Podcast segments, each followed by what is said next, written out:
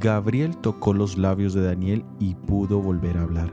Daniel expresó que la visión que había tenido de la manifestación divina le había generado toda una serie de reacciones que se habían manifestado en debilidad corporal, sueño e incapacidad de poder hablar. Es bueno notar que toda su debilidad física era compensada por una fuerza sobrenatural que le permitió levantarse y hablar. En los múltiples conflictos y pruebas en que nos vemos involucrados en el diario vivir, solo la mano de Dios tiene el poder de levantarnos, motivarnos y darnos la fuerza para continuar. Esto es posible solo a través de su gracia. Su mano nos lleva a estar de rodillas, a ponernos de pie, a abrir nuestros labios y a ser fortalecidos.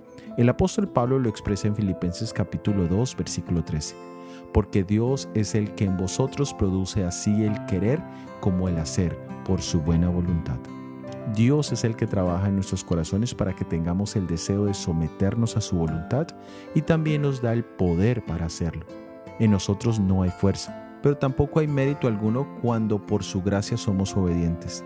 De la misma manera que no podemos vivir sin su gracia, tampoco la merecemos.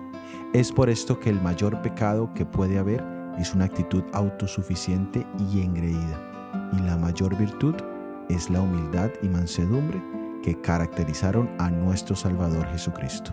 Soy Óscar Oviedo y este es el devocional Daniel en 365 días.